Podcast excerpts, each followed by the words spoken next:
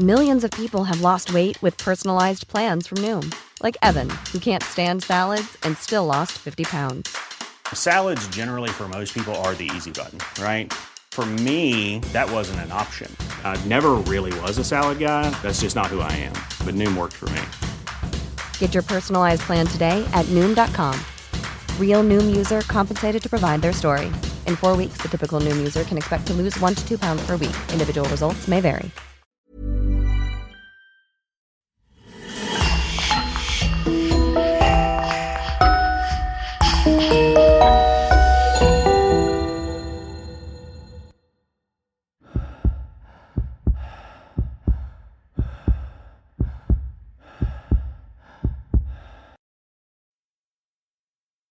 Bonjour et bienvenue à tous. L'affaire d'aujourd'hui est un cold case, une affaire non élucidée. Chaque année en France, près de 50 000 personnes disparaissent sans laisser de traces. Adolescents rebelles ou adultes au bout du rouleau, beaucoup choisissent de partir volontairement pour fuir un climat familial étouffant, compliqué et dysfonctionnel, des problèmes financiers, des créances impayées, une rupture sentimentale insurmontable, un licenciement au travail, des problèmes psychologiques Autant d'événements que ces personnes vivent comme un échec personnel et qu'elles ne se sentent plus capables d'affronter seules ou d'en faire subir les conséquences à leur entourage proche. Partir reste alors la seule solution, l'unique issue de secours. Le cas de Lucas Tronche reste différent de tout cela. Au moment de sa disparition, ce jeune adolescent de 15 ans a tout pour être heureux. Gentil, serviable, optimiste, sportif, il est l'un des meilleurs élèves du lycée Albert Einstein de Bagnols-sur-Cèze, où il est scolarisé. À la maison, tout se passe bien aussi. Il a deux frères avec lesquels il s'entend à merveille, et leurs parents, Nathalie et Eric, sont très proches, très protecteurs envers leurs enfants. Les relations au sein du foyer familial sont affectueuses, fusionnelles et étroites. À l'extérieur, Lucas est très sociable malgré sa timidité. Il se fait rapidement des amis et se lie facilement avec tout le monde. Il aime faire plaisir et rendre service tant qu'il le peut. Son trait de caractère le plus dominant Il est incapable de dire non à quelqu'un, et pour ce fait, peut se montrer confiant, crédule, un peu trop même par moments.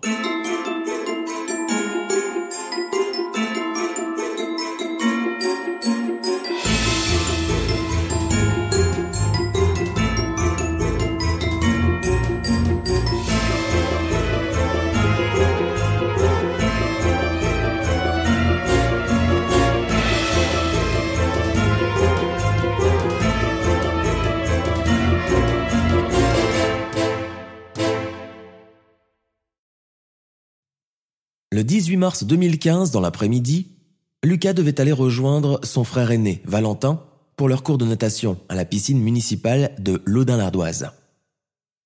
Il ne s'y rendra jamais.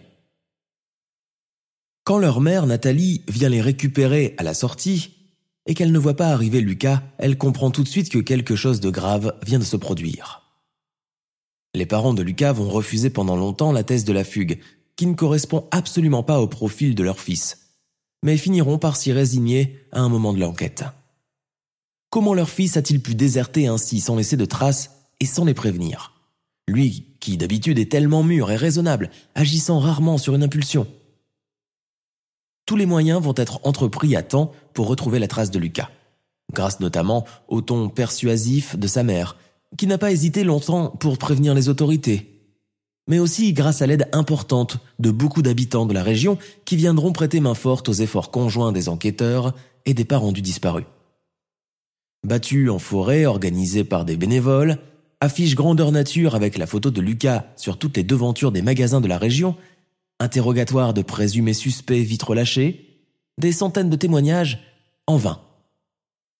Malgré toute leur bonne foi et leur acharnement, les efforts conjoints des enquêteurs, de la famille et des amis du disparu resteront au point mort. Les années vont aussi s'écouler, sans apporter le moindre avancement dans l'enquête, le moindre indice qui pourrait redonner de l'espoir, et les recherches vont s'essouffler, ponctuées d'un grand sentiment de désespoir, de frustration et de découragement. Quand toutes les pistes probables et improbables seront éliminées, il ne restera qu'un seul constat. Que Lucas a choisi volontairement de s'évaporer dans la nature sans plus donner de nouvelles. Le calvaire d'Éric et Nathalie Tronche ne fait que commencer, et chaque jour de plus qui passe les contraint à la certitude de ne plus jamais revoir leur fils.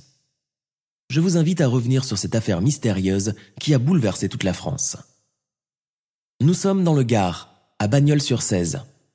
Ici vit la famille Tronche, composée des parents Éric et Nathalie, respectivement âgés de 48 et de 47 ans, tous les deux ingénieurs au commissariat à l'énergie atomique et aux énergies alternatives CEA, et de leurs trois garçons. Valentin, l'aîné de 10 ans, suivi de Lucas, 15 ans, et d'Arthur, 10 ans. Un cocon familial douillet et protecteur, où les enfants s'adonnent beaucoup au sport et sont attachés à la nature. L'ambiance au sein de la famille est saine et aimante. Eric et Nathalie forment un couple soudé. Passionnés de sorties et de voyages, ils mènent un train de vie assez confortable et ne refusent rien à leurs enfants. D'ailleurs, ils les emmènent souvent en voyage à l'étranger, n'hésitant pas à choisir des destinations très exotiques pour aiguiser leur sens de l'ouverture sur le monde et la découverte d'autres cultures. Ce sont des parents vigilants et attentionnés qui suivent de près l'évolution de leurs trois garçons. Du côté des études, Lucas, qui aime beaucoup les animaux, veut en faire son métier. Son rêve de devenir vétérinaire ne le quitte pas, et il compte orienter son cursus universitaire dans ce sens. Ses parents encouragent d'ailleurs son choix, d'autant plus qu'il est très bon élève. Il est scolarisé au lycée Albert Einstein en option scientifique. Son autre passion est le scoutisme, activité à laquelle il s'adonne avec beaucoup d'enthousiasme et d'énergie.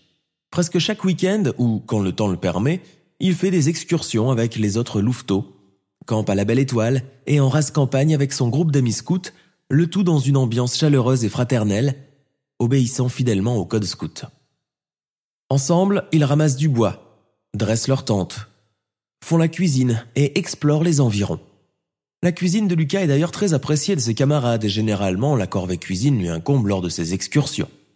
Tâche dont il s'acquitte d'ailleurs avec les éloges. Lucas pratique également le badminton, son autre activité favorite, et fait de la natation. Il est très sociable et aime tout le monde, éprouve beaucoup d'empathie pour les causes humanitaires et aimerait voir tout le monde heureux autour de lui. C'est d'ailleurs le trait que retiennent la plupart des gens qui connaissent ou rencontrent l'adolescent pour la première fois. Gentil, sensible, attachant, se liant facilement avec tout le monde et voulant faire plaisir à tout prix. Il est juste incapable de dire non ou de refuser son aide à quelqu'un. Déjà enfant, ses parents racontent qu'il est le moins alerte au danger en comparaison de ses frères. Les classiques recommandations comme ne pas parler à un étranger dans la rue, ne pas accepter d'argent ou de bonbons d'un inconnu, ou encore ne pas monter à bord d'une voiture dont on ne connaît pas le conducteur, sont pris très à la légère par Lucas, qui, à 15 ans, montre encore des signes manifestes d'une tendre naïveté enfantine. Cette candeur timide, Lucas la compense à travers les réseaux sociaux, dont il est un fervent adepte.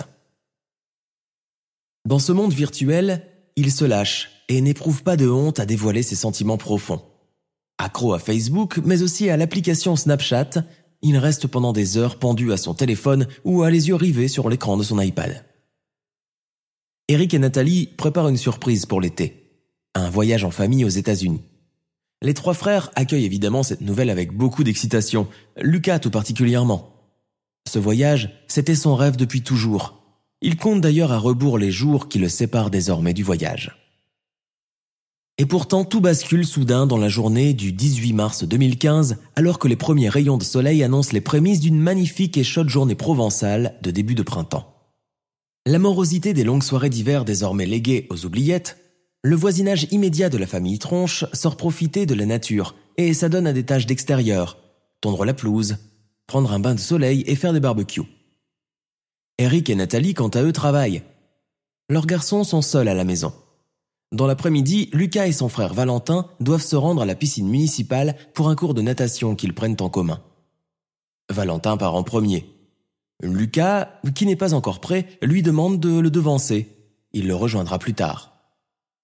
La piscine municipale se trouve à Laudin-l'Ardoise, une commune voisine de Bagnols-sur-Cèze, et les garçons doivent prendre un bus pour s'y rendre. Valentin parti, Lucas prend son sac à dos, sort de la maison et ferme la porte derrière lui. Depuis, sa trace sera à jamais perdue. Il était environ 17h15. À 17h30, au moment de monter dans le bus et ne le voyant toujours pas venir, Valentin pense qu'un imprévu de dernière minute a fait rester son frère à la maison. Il tente de joindre Lucas par téléphone, mais ne reçoit aucune réponse. Le portable étant éteint. Pensant que son frère a dû rater le bus pour venir et qu'il a rebroussé chemin, Valentin prend son cours comme d'habitude. D'ailleurs, lui-même la semaine dernière avait raté le bus et a été contraint de rester à la maison, tandis que Lucas, lui, était parti. En cela, rien de bien alarmant. Mais quand Nathalie, la mère, vient chercher ses enfants à la sortie vers 20h, elle est surprise de ne pas trouver Lucas. Valentin dit qu'il l'avait laissé derrière lui à la maison et qu'il devait venir le rejoindre. Nathalie est paniquée. Elle y était encore à la maison, depuis déjà deux heures avant de venir les chercher. Et Lucas ne s'y trouve pas. Complètement paniquée, elle appelle les urgences de la région pour vérifier si son fils n'a pas eu d'accident. La réponse est négative. Il n'est dans aucune unité médicale. Puis elle fait le tour de tous les copains de classe de Lucas, qu'elle appelle à tour de rôle. Encore une fois, personne n'a de nouvelles de Lucas. Personne ne l'a vu ni rencontré dans la soirée avant 18h. À 22h, la police est enfin prévenue de la disparition de l'adolescent. Eric, le père de Lucas, n'apprendra les faits que tard dans la soirée en rentrant de son travail. La police de Bagnols-sur-Cèze ouvre le soir même une enquête pour disparition inquiétante. Puis la SRPJ de Montpellier prend le relais la semaine suivante, le 25 mars 2015. Toutes les pistes sont évoquées, malgré le profil sage de l'adolescent dont les parents assurent, policiers, qu'il n'est pas du genre à fuguer ou partir sur un coup de tête sans les prévenir au préalable.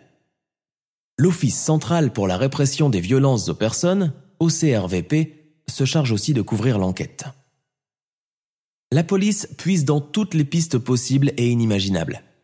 Elle avance l'hypothèse délicate d'un éventuel voyage au Moyen-Orient, probablement dans une mouvance en conflit comme la Syrie, l'Irak ou encore l'Afghanistan, suivant cette mouvance d'aller rejoindre les rangs des récemment convertis et des djihadistes. L'autre hypothèse de déplacement soudain à l'étranger est la participation des missions de charité au profit des chrétiens d'Orient. Lucas passait d'ailleurs beaucoup de temps sur les réseaux sociaux et, vu son jeune âge, sa vulnérabilité, son peu d'expérience de la vie et son tempérament parfois facilement emballé et enthousiaste, il se pourrait qu'un réseau l'ait endoctriné, enrôlé et encouragé à venir les rejoindre dans un autre pays. Nathalie et Eric repoussent néanmoins énergiquement cette idée, insistant sur le bon équilibre mental de leur fils cadet et connaissant très bien ses convictions qui sont absolument aux antipodes de toute forme d'extrémisme religieux, sectaire ou de tendance à la violence comportementale. Lucas aime la paix, la nature, les animaux, et à la seule idée qu'il soit parti dans une contrée lointaine pour devenir un adepte des terroristes, ne leur effleure même pas l'esprit. Pour eux, pas de doute. Lucas a dû avoir un accident en allant faire une collecte de pierres dans les bois autour de la maison. Certains parterres pouvant être extrêmement mousseux et glissants, il pense à une mauvaise chute dans un fourré qui lui aurait fait perdre connaissance. Lola, une amie scout de Lucas, qu'elle connaît depuis le primaire, dit l'avoir rencontré le matin de sa disparition. Elle raconte qu'il ne montrait aucun signe suspect, qu'au contraire, il arborait une jolie chemise, qu'il paraissait élégant, serein et heureux comme à l'accoutumée. Rien à voir avec le profil d'une personne qui est censée devoir fuguer l'après-midi même. À l'école, pourtant, Lucas a subi pas mal de fois les moqueries de certains camarades de classe. En général, c'était soit par rapport à son léger surpoids, soit par rapport à son nom de famille. En somme, rien de bien méchant, ou pouvant entraîner un potentiel suicide, même si l'on sait que certains enfants peuvent se montrer particulièrement méchants et cruels envers leurs semblables. Lucas avait peut-être trop honte de s'en ouvrir à ses parents ou à un meilleur ami, et a-t-il préféré au contraire tout garder pour lui au point de passer à l'acte? Ses parents ont du mal à se faire à cette idée, leur fils étant riche spirituellement et assez équilibré. L'idée du suicide pour de simples pics lancés entre copains leur semble complètement tirée par les cheveux. Se basant sur les témoignages des parents, le parquet de Nîmes ouvre le 30 mars 2015 une information judiciaire pour enlèvement et séquestration. Les enquêteurs insistent, malgré l'insistance d'Eric et Nathalie, à conserver toutes les pistes évoquées par les enquêteurs, n'excluant que celle du suicide, jugée beaucoup trop extrême pour un profil comme celui de Lucas. Tout le monde s'accorde à dire que le jeune garçon n'est ni dépressif, ni mal dans sa peau, ni dépendant d'un médicament ou d'une toute autre substance narcotique ou hallucinogène pouvant entraîner des variations d'humeur ou des tendances autodestructives. De plus, l'ambiance à la maison était aimante et agréable, et parents et enfants s'entendaient trop bien pour que Lucas puisse vouloir s'enfuir ou disparaître pendant quelque temps. Les seuls éléments que la police possède jusqu'à présent est que Lucas a effectivement quitté la maison dans la journée du 18 mars 2015 sur les coups de 17h14, sans son maillot de bain et sa serviette de piscine, n'emportant avec lui qu'un sac à dos rudimentaire de type cabas à pique-nique et sa doudoune. Ce jour-là, il n'avait aucunement l'intention de se rendre à la natation. Sa mère a constaté qu'il n'avait emporté avec lui ni vêtements de rechange, ni caleçons, ni chaussettes, ni nourriture, ni sac de couchage, ni argent. Le soir même, on fait renifler à un chien de la brigade canine une des chaussures de Lucas. Après l'avoir longuement flairé, le chien se lance sans hésiter sur une piste, reniflant les abords de la 16, le fleuve qui traverse le pays, suivi par des policiers en lampe torche. Mais comme il fait nuit noire et que la lumière des torches est beaucoup trop faible pour sonder correctement la surface de l'eau, les recherches sont ajournées jusqu'au lendemain matin. D'ailleurs, même les chiens doivent se reposer pour pouvoir revenir sur le terrain. Les parents de Lucas, morts d'inquiétude, se résignent contre leur gré à la recommandation des policiers de rentrer se reposer un peu et de patienter encore pour quelques heures avant la levée du jour pour la reprise des investigations. Le lendemain, des bénévoles mis au courant se dépêchent sur les lieux pour prêter main forte aux policiers et aux chiens pisteurs. Des battues sont organisées durant les trois jours qui suivent. Le procureur du parquet de Nîmes, Éric Morel, délègue à la presse, notamment le Midi Libre, l'autorisation de couvrir l'affaire et de la diffuser largement afin de toucher le plus de monde possible. En un temps record, l'image de Lucas fait le tour des kiosques du département du Languedoc-Roussillon. Une vive inquiétude est largement partagée par tous les habitants de cette région du Sud-Est. La police, dépendant beaucoup des chiens pisteurs et renifleurs pour trouver la trace du disparu, ne peut néanmoins pas les faire courir pendant de longues heures. Certains de ces chiens ont parcouru des kilomètres pendant une journée entière sans s'arrêter, mais ont abandonné, exténués en fin d'après-midi. Les policiers refusant de les faire encore travailler le soir venu, Eric et Nathalie Tronche engagent une brigade cynophile privée pour continuer les investigations. L'une des chiennes, lâchée sur le terrain pendant la nuit, mène le policier qui la tient en laisse jusqu'à un sentier et s'arrête net. Le policier expliquera aux parents de Lucas que généralement, quand la chienne agite ainsi, c'est qu'elle n'est pas bien loin de la trace du disparu. Reprenant espoir, le couple, accompagné par des amis de l'association, marche, pendant près de trois heures encore, derrière la chienne, le cœur serré, s'attendant à voir surgir leur fils à tout moment et persuadés qu'ils finiront tôt ou tard par tomber sur un indice, même le plus minime, pourvu qu'il les mène vers quelque chose. Mais malheureusement, cette recherche, comme les précédentes, n'est pas fructueuse. Ne voulant cependant pas empiéter sur le travail entrepris par les enquêteurs, même s'ils jugent qu'ils sont un peu longs, les parents de Lucas n'engagent plus de renfort. Les jours suivants, la police procède également à l'audition de toutes les personnes susceptibles d'avoir fréquenté Lucas de près ou de loin. Sont interrogés tous les membres de sa famille, ses voisins, son cercle d'amis, ses professeurs, ses camarades du camp scout, ses entraîneurs, sans compter tous les automobilistes ayant fait le détour par bagnole sur 16 le jour de sa disparition. Le juge d'instruction chargé du dossier demande également une commission rogatoire auprès de la justice américaine pour avoir accès à l'historique des discussions de Lucas avec d'autres abonnés sur le réseau Snapchat. Les échanges les plus récents sont passés au peigne fin, mais ne fournissent aucune piste suspecte. Néanmoins, certaines sources parlent d'un éventuel texto assez étrange, reçu par l'adolescent via ce réseau quelques semaines plus tôt. Mais, comme les messages Snapchat sont programmés pour s'auto-s'effacer tout seul passé un moment, le traçage du message en question s'apparente à chercher une aiguille dans une meule de foin. Cette parenthèse est finalement abandonnée. Des avis de recherche avec des portraits et fiches signalétiques de Lucas sont placardés non seulement à Bagnols-sur-Cèze, mais aussi dans toute la région de l'Hérault, notamment à Montpellier, Béziers et Nîmes. La région occitane étant escarpée et remplie de monts de granit, de vallons rocheux et de grottes profondes, la police fait appel à des militaires de la Légion étrangère, des chasseurs et des gardes forestiers, accoutumés à appréhender la flore la plus difficile pour fouiller une fois de plus tout le périmètre. L'affaire prend une envergure nationale et plusieurs hélicoptères de la police, ainsi que des pilotes civils, font des rondes régulières dans tout le secteur. La 16, fleuve qui traverse la région, est sondée de long en large par les hommes grenouilles de la brigade de Montpellier. On ne dénombre pas moins de 1500 volontaires, outre les enquêteurs officiels de la police qui sont impliqués dans les investigations. Le réseau Facebook est également un bon moyen pour diffuser le portrait de Lucas et le partager sur plusieurs pages.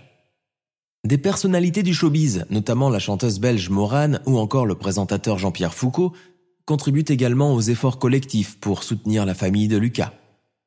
Tous les commerçants de la région garderont pendant des années le portrait grandeur nature de l'adolescent et son avis de recherche accroché devant leurs enseignes.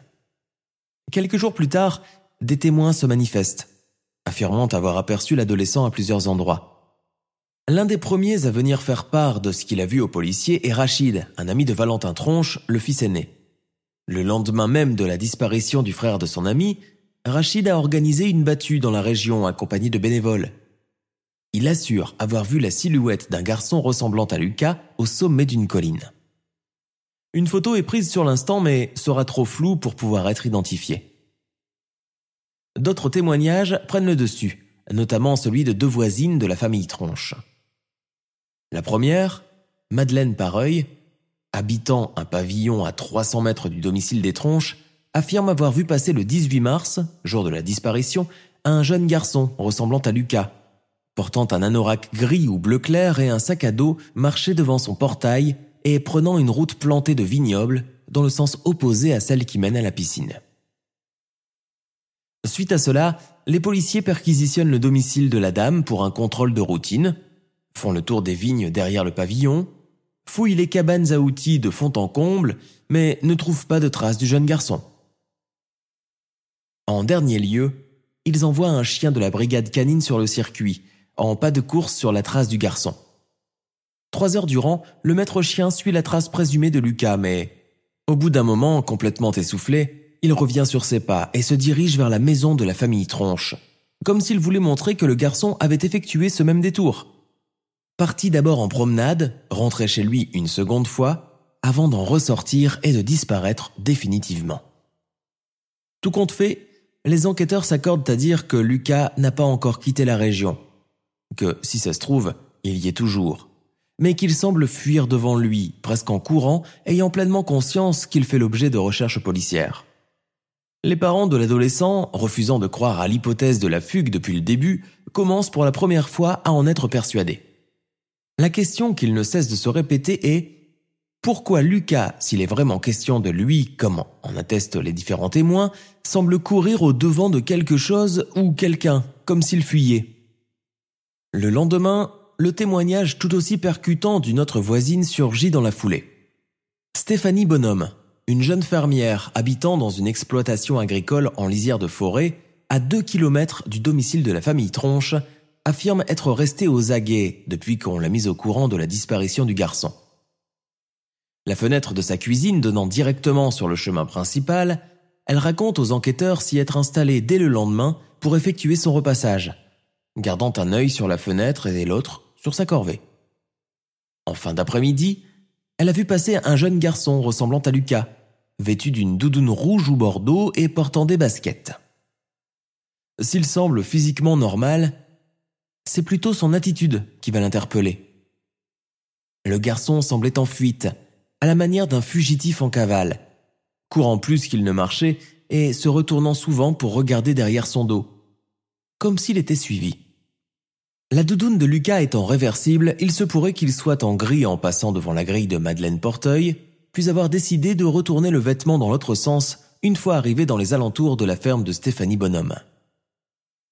Les policiers constatent, d'après le témoignage de Stéphanie Bonhomme, que Lucas voulait passer inaperçu ou brouiller les pistes en retournant son blouson.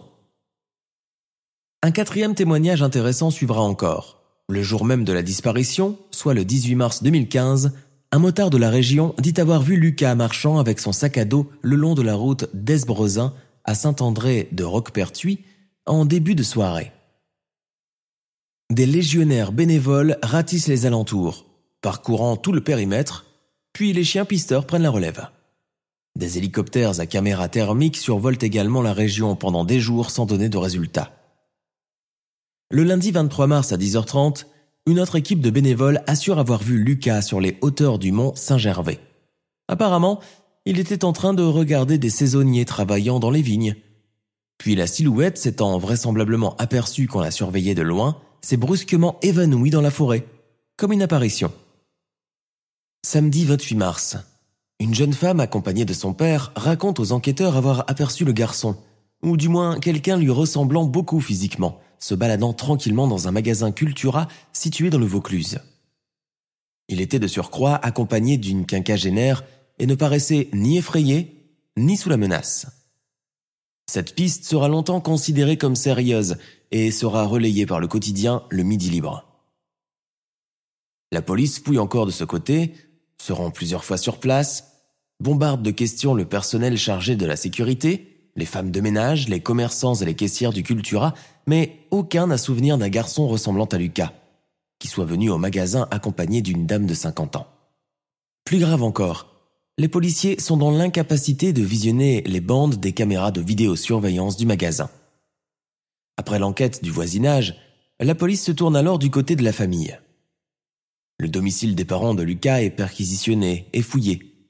Du luminol, produit censé détecter d'éventuelles traces de sang invisibles à l'œil nu, est utilisé. De petites traces de sang sont alors détectées sur la moquette de la chambre de Lucas et sont envoyées pour expertise.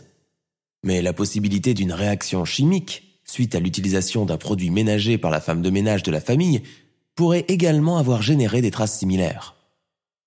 Durant les trois mois suivant la disparition, Éric Tronche, le père de Lucas, sillonne toutes les routes de la région, fouille dans les bois, les clairières, les chemins tortueux peu empruntés. Il laisse à chaque fois des petits messages sur papier destinés à son fils au cas où il viendrait à passer par là. Sa mère, Nathalie, se joint aussi à cette enquête familiale et met en place un système de rendez-vous dans un endroit secret connu seulement d'elle, son mari et leurs enfants.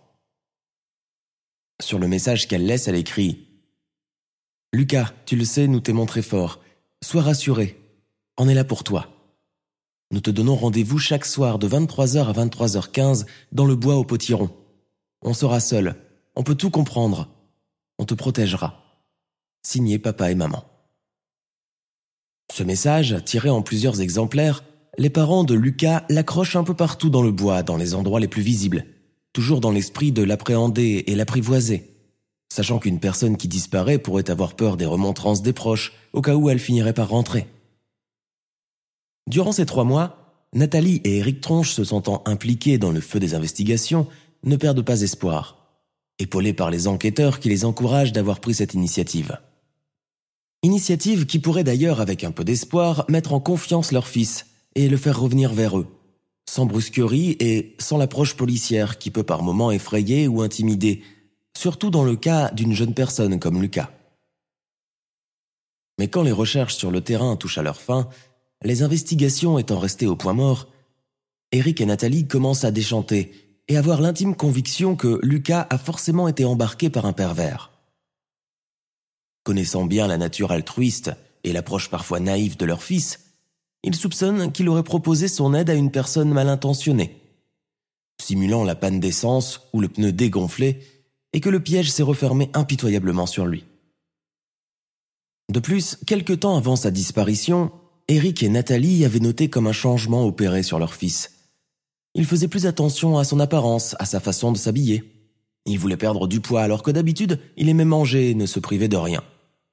Le souci de vouloir plaire à quelqu'un, notamment une éventuelle petite amie, est soulevé, même si le couple reste persuadé que leur fils n'avait pas encore de relation sentimentale. La piste d'une éventuelle orientation homosexuelle que Lucas aurait eu peur de relever à ses parents par crainte de leur réaction est également évoquée. Mais Eric et Nathalie soutiennent que Lucas savait qu'il était assez tolérant et ouvert d'esprit pour ne pas le stigmatiser à cause de son orientation sexuelle, si homosexualité il y a cette piste est également mise de côté. Malgré ce terrible événement, les parents de Lucas décident d'entreprendre malgré tout ce voyage aux États-Unis, programmé depuis longtemps avec leurs deux autres garçons. Selon eux, cet éloignement de la maison et de la tristesse des circonstances leur a permis de se retrouver, de remettre les pendules à l'heure en quelque sorte, en étant pleinement conscients qu'ils sont également parents de deux autres enfants qui ont aussi besoin d'eux. Pourtant, au retour, quand ils constatent que les amis de leur fils disparu préparent la rentrée des classes et que lui n'y sera pas, ils sont frappés de plein fouet par leur terrible réalité. La vie continue, avec ou sans lui. Malgré la douleur et le chagrin, pour ne pas perdre pied et aller de l'avant, ils se persuadent que s'il y a eu fugue, eh bien, ils l'accepteront, pourvu que leur fils soit sain et sauf, même s'il a choisi de s'éloigner d'eux pour X raisons. Cette conviction, une personne mal intentionnée l'utilisera contre la famille Tronche.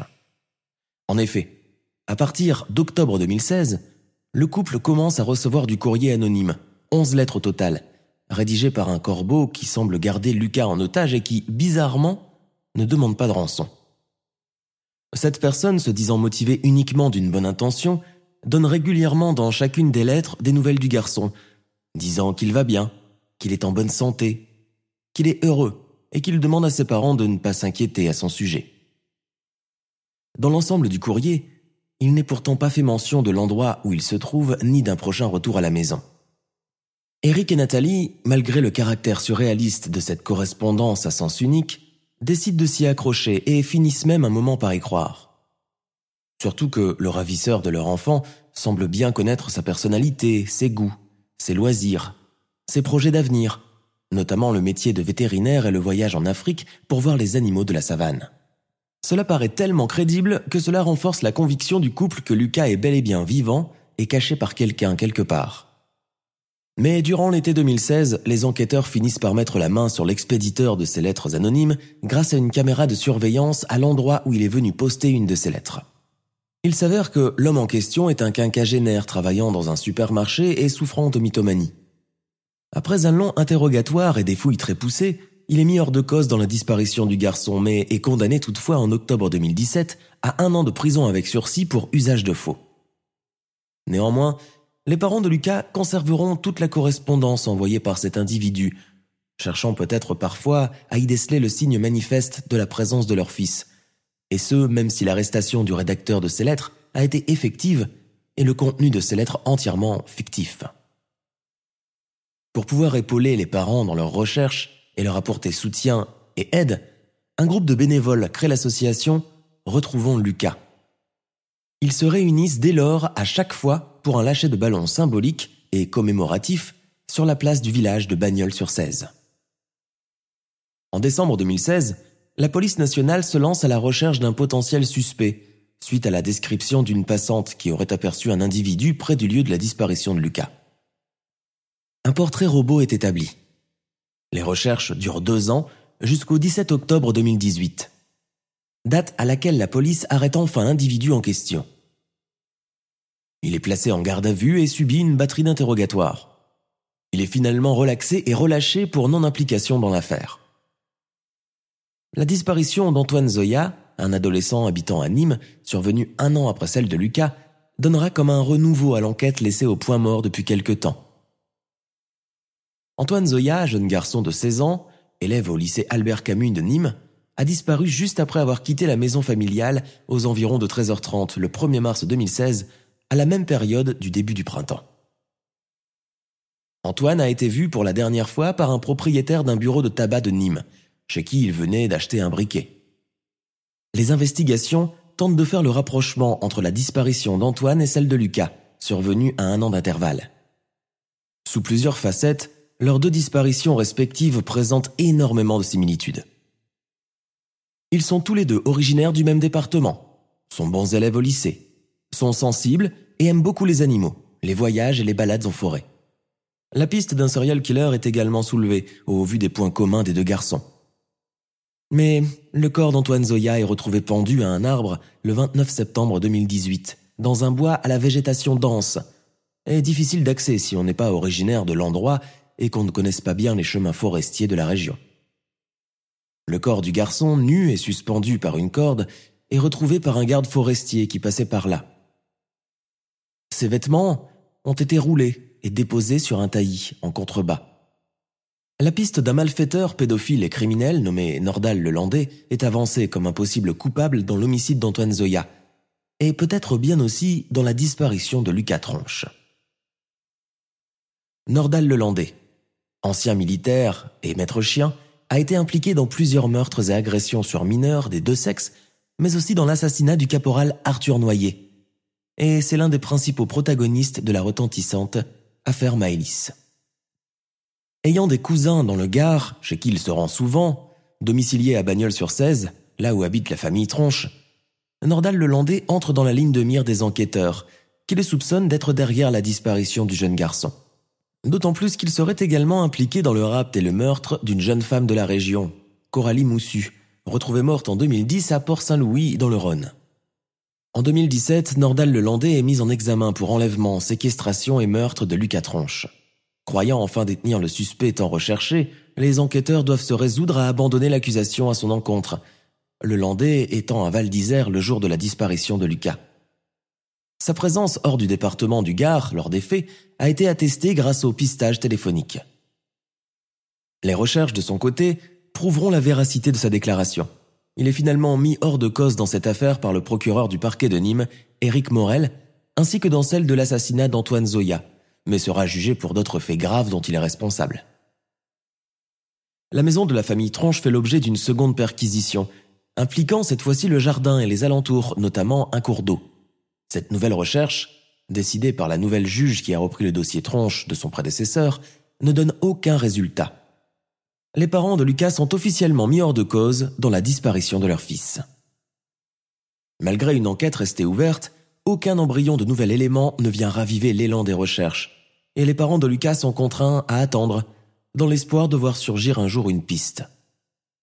Sollicités par des émissions de télévision, ils sont invités pour témoigner sur les plateaux et des programmes télévisés leur sont exclusivement consacrés, notamment Non élucidé présenté par Arnaud Poivre d'Arvor, ou encore Crime présenté par Jean-Marc Morandini, et toute une histoire sur France 2 présentée par Sophie Davant. Plus récemment encore, en 2017, Eric et Nathalie Tronche ont raconté leur vécu pour les besoins thématiques de mystérieuses disparitions de l'émission Dans les yeux d'Olivier, présenté par Olivier Delacroix. Des moyens numériques sont également mis gratuitement à disposition des parents de Lucas. Des sociétés de publicité ont proposé l'organisation de larges campagnes d'affichage, couvrant tout le territoire français avec des portraits grandeur nature de Lucas sur des affiches de 4 mètres sur 3, déposées le long des autoroutes du sud de la France. Des spots de 10 secondes sont également diffusés dans 500 stations-service du pays. Des courts-métrages retraçant la disparition de Lucas, avec tous les efforts fournis par la police et les civils rassemblés en montage, sont diffusés lors des anniversaires commémoratifs de sa disparition. Ils sont organisés chaque année dans son village natal de Bagnols-sur-Cèze en présence du maire Jean-Christian Ray, qui a toujours épaulé Éric et Nathalie Tronche dans leur combat pour retrouver leur fils. La place Malais regroupe annuellement entre 300 et 600 participants chaque année dans la région. Cette journée nous fait du bien de voir que beaucoup de gens y croient comme nous, dit Nathalie, la mère de Lucas, lors d'un de ses rassemblements. Avec l'appui de son époux, elle se dit prête à effectuer n'importe quel changement dans leur vie si leur fils venait à rentrer un jour et qu'il souhaiterait par exemple changer de patronyme, de domicile, de région, voire même de pays. Ses parents assurent pouvoir répondre à tous ses besoins si cela venait à se produire dans le futur. Ils assurent du reste ne pas perdre espoir et que tout est encore à gagner. Sur les réseaux sociaux, l'association Retrouvons Lucas a créé des pages conjointes afin de sensibiliser encore plus de personnes et de garder l'affaire vivace dans les esprits. Le groupe Facebook Je cherche Lucas compte à ce jour 61 991 membres. Une page Twitter éponyme compte également un grand nombre d'abonnés. L'association Retrouvons Lucas présente sur le terrain depuis le tout début, avait pour marraine la chanteuse Morane. Depuis le 18 mars 2015, jour de la disparition du jeune Lucas Tronche, l'enquête n'a plus de renouveau en matière d'indices. Depuis le départ de leur fils aîné, Valentin s'est installé à Nîmes pour ses études d'ingénierie. Éric et Nathalie vivent désormais à Troyes avec leur plus jeune fils Arthur, dans leur pavillon de campagne de Bagnols-sur-Cèze. Ils ne perdent pas espoir de revoir un jour Lucas, mais se font désormais à l'idée qu'il pourrait aussi être mort quelque part. Bien qu'elle ne veuille pas abandonner les recherches sur leur fils, la famille s'est recréé son propre cocon et évolue désormais autour de ses deux autres fils. L'image de Lucas est présente néanmoins dans leur esprit chaque jour. l'enquête restée ouverte à titre symbolique serait susceptible de reprendre à tout moment si des indices jugés exploitables par les enquêteurs surgissaient un jour. Les disparitions aussi bien d'adultes que d'enfants restent l'un des sujets tabous des sociétés modernes, car nous avons tendance à toujours relier départ précipité avec égoïsme, lâcheté ou échec. Égoïsme pour laisser derrière soi ses enfants ou ses parents en souffrance. Lâcheté pour être incapable d'affronter ses problèmes en face et trouver des solutions. Et échec pour avoir été inapte à une tâche qui dépasse ses capacités physiques ou intellectuelles, pour avoir mal géré son argent ou sa relation. Or, Nul n'est apte à juger une personne qui choisit de disparaître pour ses propres raisons, même si ceux qui souffrent le plus sont toujours les proches qui restent face à leurs doutes et à leurs interrogations, à l'instar d'Éric et Nathalie Tronche, les parents du jeune Lucas. Aurais-je dû mieux voir pour déceler ce que mon enfant refuse de m'avouer ou de me dire? Ai-je été un mauvais parent? L'ai-je blessé sans le savoir? Voulait-il me dire quelque chose à travers son silence que je n'ai pas su interpréter par manque de tact, de sensibilité ou tout simplement de disponibilité? Ces interrogations, toutes les familles des disparus se les posent au moins une fois face à l'absence du proche. En France, une personne a le droit, à partir de sa majorité, de disparaître si elle le souhaite sans laisser de traces ou de contact, même à ses proches. Et la police refuse généralement de lancer une enquête pour la retrouver. Le seul recours dans certains cas particuliers est l'ouverture d'une recherche dans l'intérêt des familles. Si cela demeure insuffisant, à partir de là, tous les moyens sont exploités. Ceux ayant un peu de moyens peuvent engager un détective privé, tandis que les autres attendront dans l'espoir d'avoir un jour des nouvelles. Les parents des personnes disparues disent à l'unanimité qu'ils préfèrent savoir leurs enfants morts plutôt que de ne rien savoir.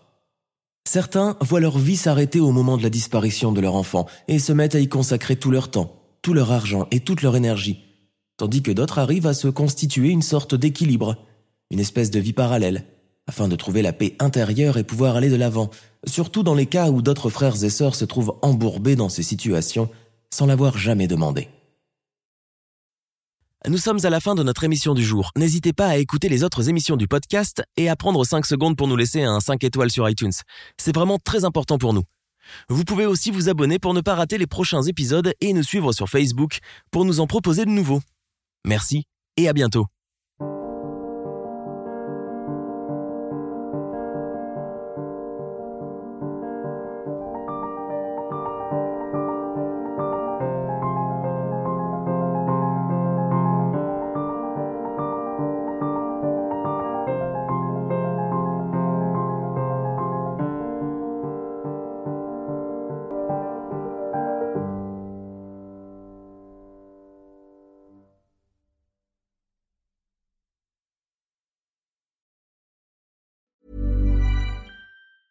Hi, I'm Daniel, founder of Pretty Litter. Did you know cats tend to hide symptoms of sickness and pain? I learned this the hard way after losing my cat, Gingy. So I created Pretty Litter, a health monitoring litter that helps detect early signs of illness by changing colors, saving you money and potentially your cat's life. Pretty Litter is veterinarian developed, and it's the easiest way to keep tabs on your fur baby's health right at home. Go to prettylitter.com and use code ACAST for 20% off your first order and a free cat toy. Terms and conditions apply. See site for details.